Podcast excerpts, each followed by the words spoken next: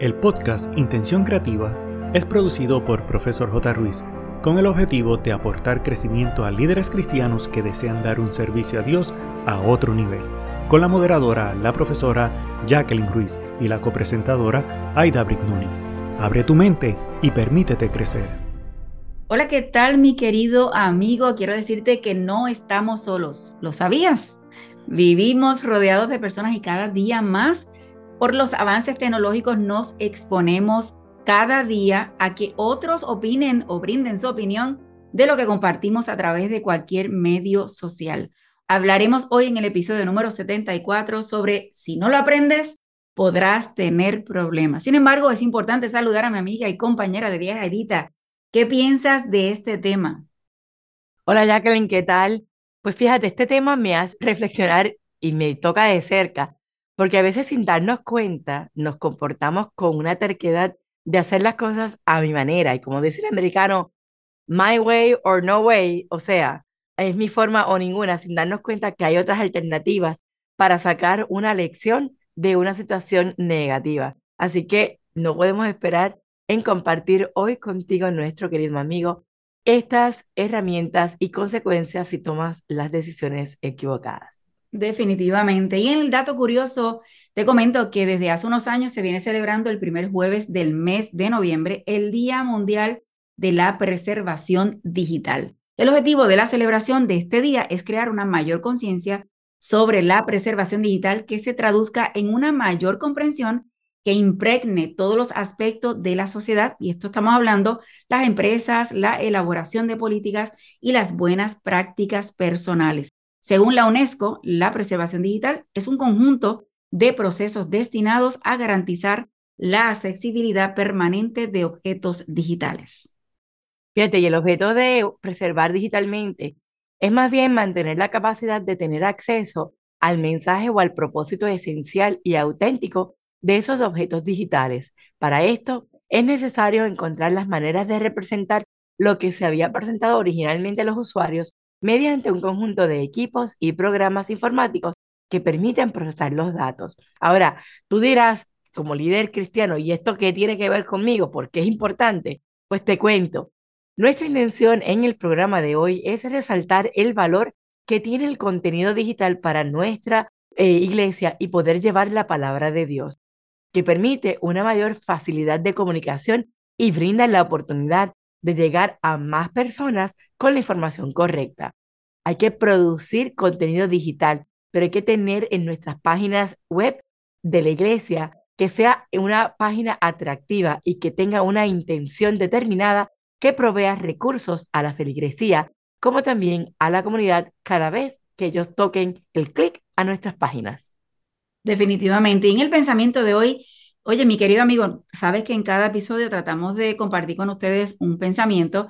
No sé cuál de todos te ha gustado más, pero nos interesa siempre proveer algún área o una cita eh, relacionada al tema que estamos trabajando porque creo que debemos aprender de otros según lo que expresan. Y la cita de hoy dice así, la tecnología debería mejorar tu vida, no volverse tu vida. Y esto lo dijo Billy Cox.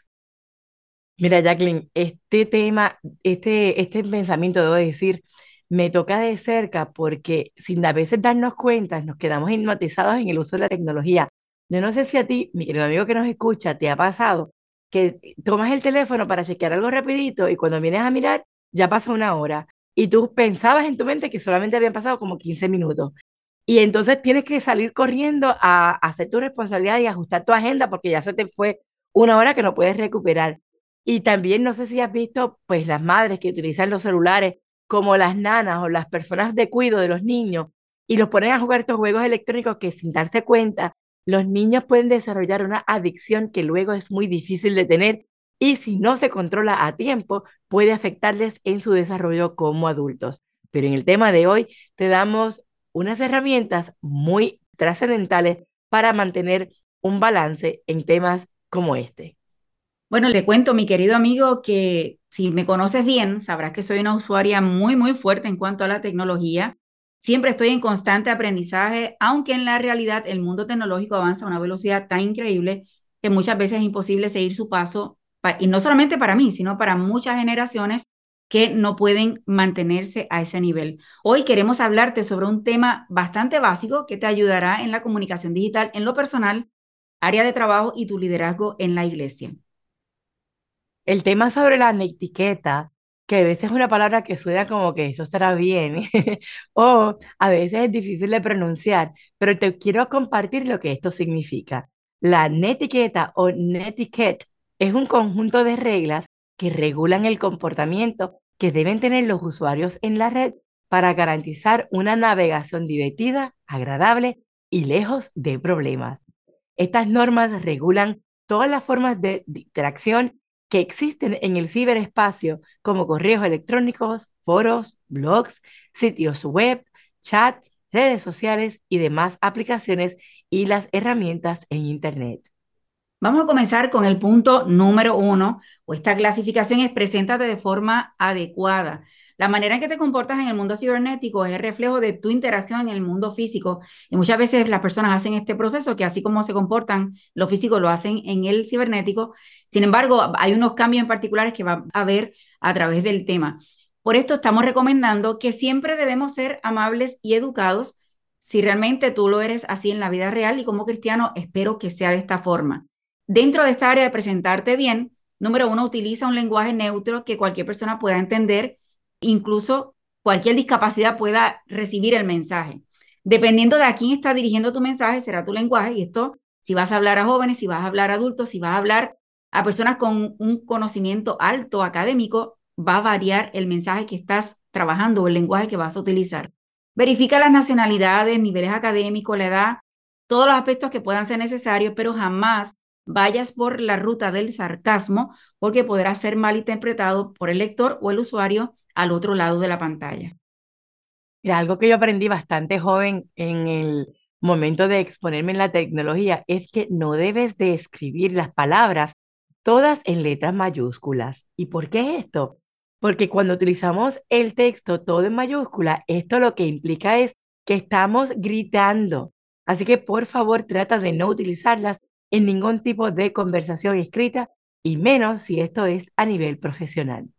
Eso es así. El tercer punto es revisa tu ortografía. Yo creo que lo hemos mencionado en otros episodios y lo vamos a seguir insistiendo. Si tú quieres mostrarte bien y adecuadamente, tienes que asegurarte que tu ortografía sea correcta. Sea en las redes sociales, correo electrónico, cualquier tipo de comunicación, es importante evitar errores ortográficos y es cierto que en las redes sociales o en grupos de mensajería puede ser un ambiente, vamos a decir, un poco informal, pero la realidad es que los errores de este tipo nunca te harán lucir bien. Otro de los consejos es utilizar los emojis con cuidado, porque es bueno utilizar estos emojis porque esto ayuda a expresar con más claridad lo que quiere decir, las emociones que a veces con palabras no se pueden expresar. Sin embargo, hay que asegurarse que el receptor entienda el significado de ese emoji específico que estás utilizando. Y específicamente cuando estamos hablando en ámbitos profesionales, hay que tener cuidado mayor. El siguiente punto es mantén una actitud pacífica o calmada. Tu comportamiento o reacción ante cualquier comentario va a demostrar el nivel de madurez que tienes. Y esto puede ser en tus redes sociales como en la de la iglesia. Y yo creo que aún en de las iglesias más todavía, ¿Por qué? Porque tú estás representando a la iglesia y cuando tú comentas o reaccionas a algún comentario, la iglesia es la que está contestando. Así que hay que mantener y verificar bien cuál, es nuestra reacción. Nunca, nunca una respuesta agresiva es lo correcto. Siempre hay la posibilidad, y debes estar al tanto de esto, que sea un error sin malas intenciones o un malentendido o incluso una provocación para llevarte a quedar mal con tu comportamiento. Así que cuidado con esto no importa cómo vaya tu día, si estás enojado, si estás incómodo, enfermo, tengas dolor, asegura que cada vez que reacciones a algo, lee bien lo que estás escribiendo para asegurar y evitar que no haya malos entendidos o pueda causar problemas con los usuarios. Algo que es importante en el tema de las redes sociales es que hay personas que porque les da pena o les da vergüenza, se sienten que tienen que estar obligados a aceptar a todo el que le pide una solicitud de amistad, por ejemplo. Y esto es un peligro en términos de que no conoces quiénes son las personas que están haciendo estas solicitudes. No te sientas obligado a participar en lo que no te interese o estés seguro. Así que el hecho de que puedas aceptar personas que no conoces no es problema con esto, pero sí ten cuidado. evalúa ese perfil antes de aceptarlo.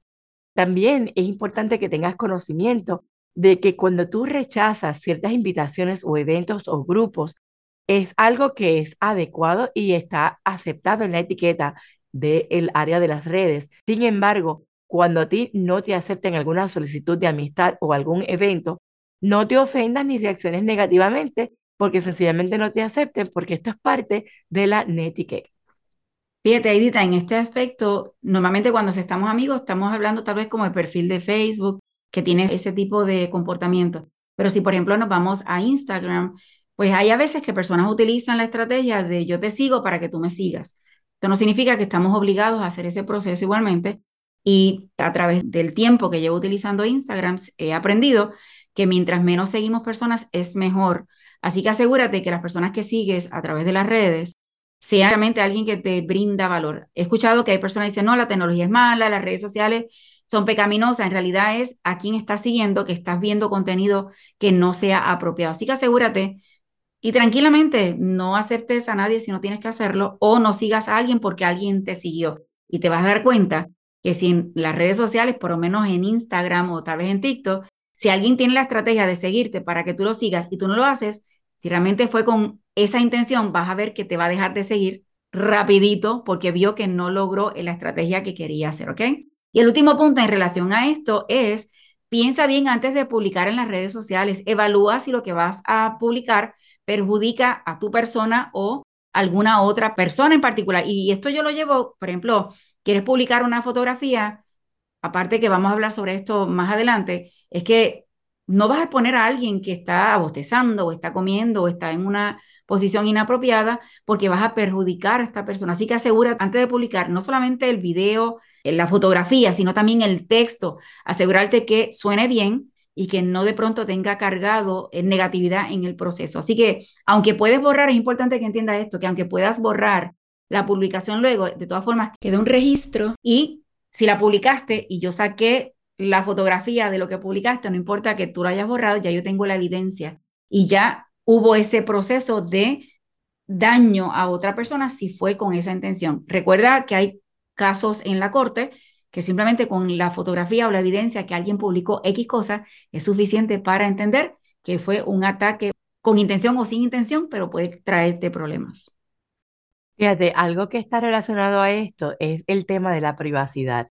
Y es interesante que tenemos que tener en mente todo el tiempo, respetar, debo decir, la privacidad del otro, porque la privacidad en la web es igual tan importante con la parte física como la parte cibernética. Yo siempre uso una frase en inglés que dice, ok, sacamos una foto quality check. Hay que cotejar la calidad de la foto, hay que asegurar de que antes de publicar algo por ejemplo, le doy a varias personas para que evalúen que lo que se va a escribir en distintos países no vaya a ser un insulto o una eh, vulgaridad, porque uno eh, lo hace con la mejor intención, porque en tu país no significa nada malo. Sin embargo, pues, tienes que asegurar estos detalles para que tú proyectes algo profesionalmente y que puedas no invadir la privacidad de nadie. Por otro lado, es importante evitar enviar mensajes o correos electrónicos en horas en las que tú vas a entender que esa persona no está disponible. Si lo haces por alguna situación, asegura que tú le aclaras, mira, esto no es para que lo contestes en este momento, es para que cuando estés disponible puedas, por favor, tenerlo en consideración. Yo le digo a esta frase, es tirar la bola en la cancha de allá, pero asegurar que tú pides permiso y le dejas saber tu intención. Fíjate, comentaste algo con relación a que puede ser un insulto en, en otra nacionalidad. También eh, quiero tal vez resaltar que si tú recibes algo, porque hay a veces que cada persona escribe de la forma en que quiere o publica según el público objetivo. Pero ¿qué ocurre? Tú conectaste con esa página y es otra nacionalidad, esa página en particular, y tú te sientes ofendido. Trata de no sentirte ofendido porque realmente están hablando para su público. Y tal vez tú quisiste seguirlos porque te pareció interesante el contenido. Así que abre un poquito la mente y no te sientas ofendido porque en realidad no necesariamente es para tu nacionalidad y ellos están hablando para su, es su jerga, como decimos nosotros, y está bien para el público que ellos están trabajando. Así que ten pendiente de esto. El segundo punto con relación a respetar la privacidad es que no compartas el correo electrónico o información de, por ejemplo, el número de teléfono de una persona sin su consentimiento. Y yo creo que esto en particular, yo que tengo acceso a muchas personas, ¿verdad? Vamos a decir pastores y líderes, que a veces son de niveles bastante altos y de pronto me dicen, mira, yo sé que conoces a tal persona, ¿me puedes dar su información? Yo normalmente le digo a la persona, mira, yo prefiero confirmar que la persona tiene la disponibilidad de compartir la información o cuál es el medio de contacto con ella antes de yo darte la información. Lo que me ha ocurrido es que llamo a este líder, me dice, no, no te preocupes, compártelo. Ellos siempre van a esperar mi llamada todas las veces que sean necesarias porque yo prefiero confirmar, no vaya a ser que ayer me dijo que sí podía compartirlo, pero esta mañana decidió que no, así que prefiero hacer el proceso de verificar. Ahora, si tú eres de los que dicen, mira, yo no quiero que por favor compartan mi información, te pido que por favor te comuniques con tu familia, con los líderes, con, con quien tú entiendas que sea necesario, decirle, por favor, cada vez que vayan a compartir información, confirmen conmigo primero. Esto es algo interesante de evaluar, porque antes de tú publicar una foto, ¿cuántas veces tú te has visto en esta situación o para publicar un video que sencillamente lo publiques porque lo estás haciendo en la red que tú estás manejando? Así que tú entiendes que porque es tu red, o es tu eh, eh, mm, vínculo porque estás administrándolo, pues tú tienes el derecho de hacerlo. Sin embargo, consciente o inconscientemente caemos en el error de no preguntar a las personas que están componiendo ese video o esa foto esa autorización para poder publicarlo. Algo que me llama la atención y quiero compartir un ejemplo y es que fuimos a visitar a una persona que había tenido un accidente automovilístico y obviamente pues queríamos ver cómo se sentía y le pedimos permiso para visitarle. El que me conoce sabe que yo soy fanática de las fotos y documentar cada evento y cada encuentro, así que pedí sacar una foto. Luego de irme de esa visita, publiqué la foto en mis redes con el sencillamente propósito de decir, mira qué alegría me sucedió de ver a esta persona sin preguntarle. La persona se dio cuenta que yo había publicado la foto y me llama y me dice, Aida, por favor, quita la foto porque yo estoy en un litigio legal y esta foto me puede perjudicar. Y en ese momento yo me sentí tan mal. Así que yo lo que hice fue inmediatamente borrarla. Pero como bien dijimos antes, queda el rastro y aprendí a la mala manera de que antes de publicar cualquier foto debo preguntar permiso antes. Siguiendo la línea de la fotografía, eh, mi querido amigo, si tú, por ejemplo, manejas las redes sociales de tu iglesia o de algún ministerio, por favor, te pido de todo corazón, cada vez que ustedes tengan un evento y van a sacar fotografía, evalúen las fotografías. La mejor forma de asegurarse que tu página es querida, que la gente te pueda seguir, es asegurándote que cuando compartes algo, estás protegiendo a esa persona, su dignidad, todo lo que puedas necesariamente proteger, asegurarlo. Esto implica, por ejemplo, como mencioné anteriormente, eh, no abostezando en una posición inapropiada, que el rostro no esté saliendo bien, asegúrate que mires todos los detalles dentro de la fotografía para procurar escoger la mejor opción. Por eso cuando sacas fotografía, no saques una, saca varias de lo que está sucediendo. Importante, y siempre lo hemos mencionado, esto es un paréntesis, que esa fotografía puede dar una historia de que la persona que no está en ese evento pueda entenderlo. Así que cuida mucho este concepto de tu iglesia y a la gente que está envuelta y deja la ventana abierta porque a mi esposo y a mí nos ha ocurrido que se está sacando fotografía y alguien se acerca y dice, por favor, no publiques nada que aparezca mi hija o mi hijo, porque tal vez son personas que están en, en un programa de protección o están tal vez en una situación que no pueden salir en ningún evento y usted es por buena intención quiere compartir. Así que esté pendiente de estos aspectos para evitarse el problema. El siguiente punto que vamos a tocar dentro del aspecto de privacidad es que evalúa cuándo utilizar mensajes privados o públicos. Al enviar mensajes en cualquier plataforma, a veces la gente simplemente estamos en un chat y envían todo lo que quieran. La realidad es que siempre hay que pensar que el mensaje que estamos enviando Primero que siempre hay una ventana de malentendido que puede pasar porque tú lo estás escribiendo, pero la persona lo puede leer con un tono enojado y entonces el que está leyendo tal vez lo entiende bien, pero una tercera persona que tiene acceso puede leer el mensaje y lo puede leer distinto y, y crear malentendido. Así que asegúrate cuando sale un mensaje, vuelve y léelo y léelo y léelo para que estés seguro de que está funcionando y ya vas a llevar el mensaje correcto. Si necesitas aclarar algo con alguien, mi recomendación es tal vez hacer una llamadita o enviar un mensaje privado para así asegurarte que no estás involucrando a nadie más. Pero no quita, oye bien, que si envías un mensaje privado, la persona igual puede hacer una toma de pantalla o un screenshot y tenerlo como evidencia para cualquier otra cosa y leerlo con una entonación totalmente equivocada. Así que asegúrate que ese mensaje, sea privado o sea público, sea el correcto. Otro consejo es evitar el cyberbullying. Y yo no entiendo esta palabra, cómo, de, cómo traducirla al español, ya que tienes idea. Es acoso, acoso cibernético. Ok, perfecto. Este, hay que evitar esto. Y hay veces que se comete el error de sentir de que porque no están enfrente a la persona, pueden escribir lo que quieran en nombre de la honestidad y la sinceridad. Pero como seres humanos y mucho más como cristianos, jamás debemos utilizar las redes para que nuestras emociones hablen a su antojo. Definitivamente. Y otro aspecto en el área de cyberbullying es controlar tus opiniones, comentarios o críticas hacia otras personas.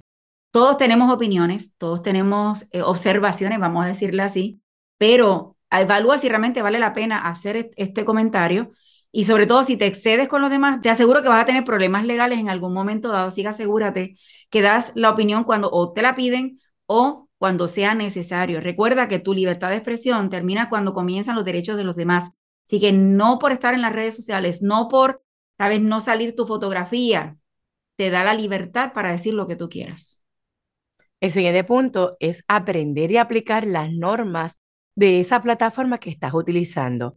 Y es importante conocer todas las reglas de cada red o de cada herramienta, porque tú, por no conocer las reglas, no te exime de que las tienes que cumplir.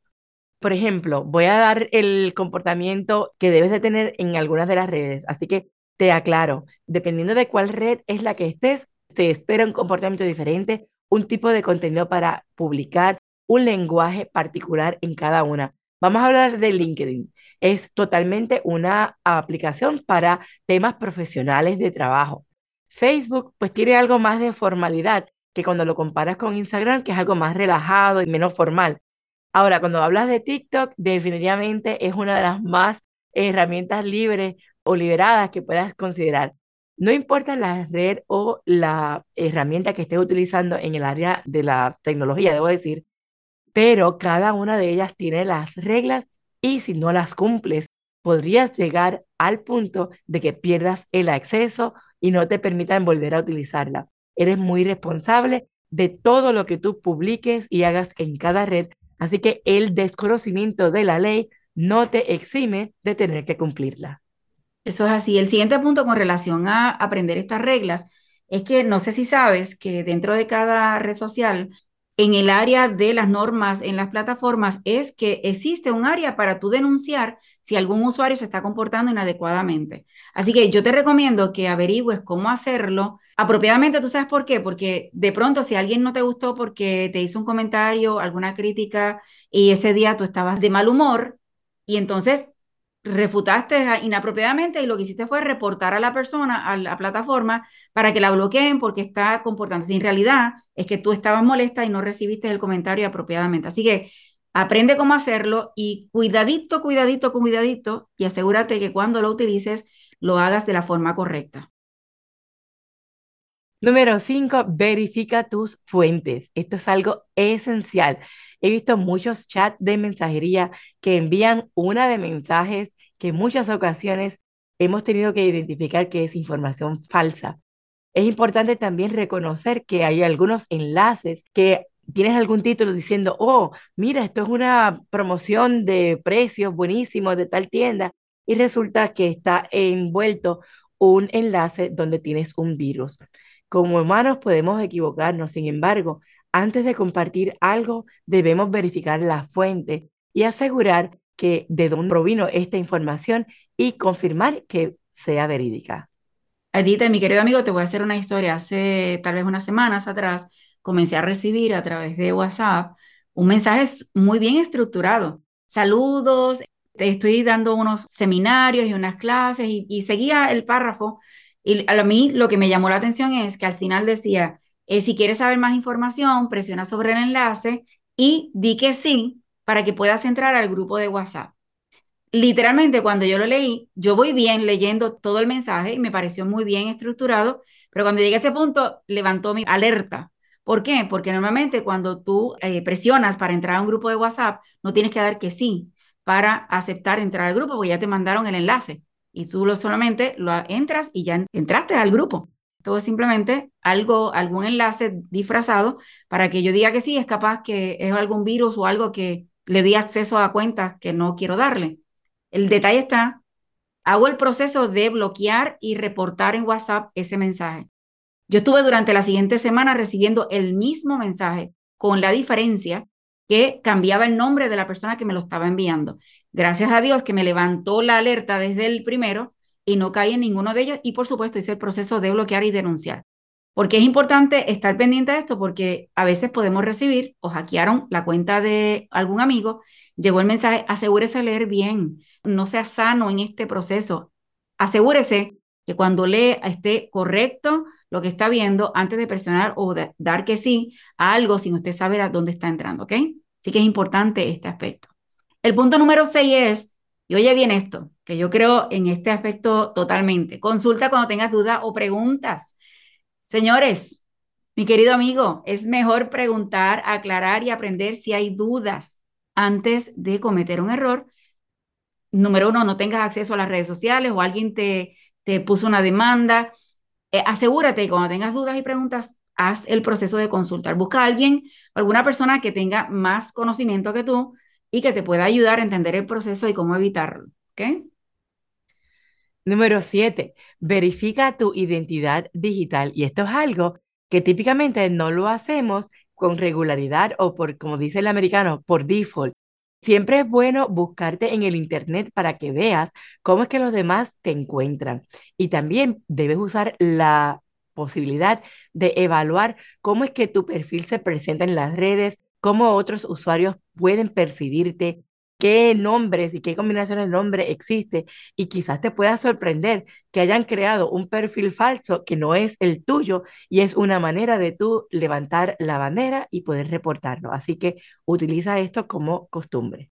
Fíjate, Ida, a veces las personas eh, utilizan el eliminar o limpiar sus redes sociales cuando van a buscar trabajo o cuando no sé si están viendo a alguna persona nueva eh, no sé, déjame como que limpiar un poquito. Yo creo que no debemos esperar a que tengamos un evento importante en la vida para hacer este tipo de limpieza. Asegúrate que trabajas tus redes sociales adecuadamente y no tengas que ir hacia atrás a eliminar o borrar o limpiar, como tú le quieras llamar, tus redes, sino que siempre estés de acuerdo a lo que corresponde. Y sobre todo para mí, si tú te llamas cristiano, asegúrate que el aspecto de cristiandad o de, demostrar que eres cristiano no solamente sea el fin de semana, sino que sea cada día tu vida en todas las cosas que tú haces. Mi querido amigo, somos representantes de Dios en la tierra y nuestro comportamiento dentro y fuera del ámbito eclesiástico debe mostrar lo mismo. Tal vez ya sabías muchas de estas reglas, sin embargo, es bueno repasarlas e incorporar nuevas y te ayudarán a transitar por las vías digitales con mayor facilidad y menos peligro. Comparto este versículo que está en la versión de traducción en lenguaje actual Está en Filipenses 2.15 y dice, para que no pequen ni nadie pueda culparlos de nada en este mundo lleno de gente malvada y pecadora, ustedes como hijos de Dios deben alejarse de la maldad y brillar por su buen comportamiento. ¿Qué significa esto? En sus redes sociales, caminando por el barrio, compartiendo con sus compañeros de trabajo, en todo momento asegúrate que tu comportamiento sea adecuado y que represente a Dios para que evites en cualquier momento que te puedan culpar por algo que hayas hecho con intención o sin intención, pero como quiera haya sido malo. Así que no menosprecies estas reglas porque te garantizo que te evitarán problemas en el futuro. Esperamos puedas tomar como referencia todos estos consejos de la netiqueta o netiquette que hemos compartido hoy contigo para asegurar aprender antes de tener que pagar con las consecuencias. Cada oportunidad de aprendizaje te llevará a tu siguiente nivel. Ha sido todo por hoy, un gusto en estar contigo, gracias por invitarnos a tu espacio y se despide tu servidora Aida Brignoni y la profesora Jacqueline Ruiz. El equipo de Profesor J. Ruiz agradece tu conexión y desea infinitas bendiciones para ti y toda tu familia. Importante, no olvides, número 1, hacer tu reseña y realizar la valorización de 5 estrellas. Número 2, activar el botón de suscribirte para que te lleguen las notificaciones. Número 3. Hacer una toma de pantalla, compartirlo en tus redes sociales y con otros. Para conocer los servicios o seguir a la profesora Jacqueline Ruiz, Escribe en tu navegador o red social arroba profesor J. Ruiz con doble S de sirviendo. Pero sobre todas las cosas, no te limites a nuevas oportunidades de aprendizaje. Recuerda que juntos podemos construir un legado de bendición.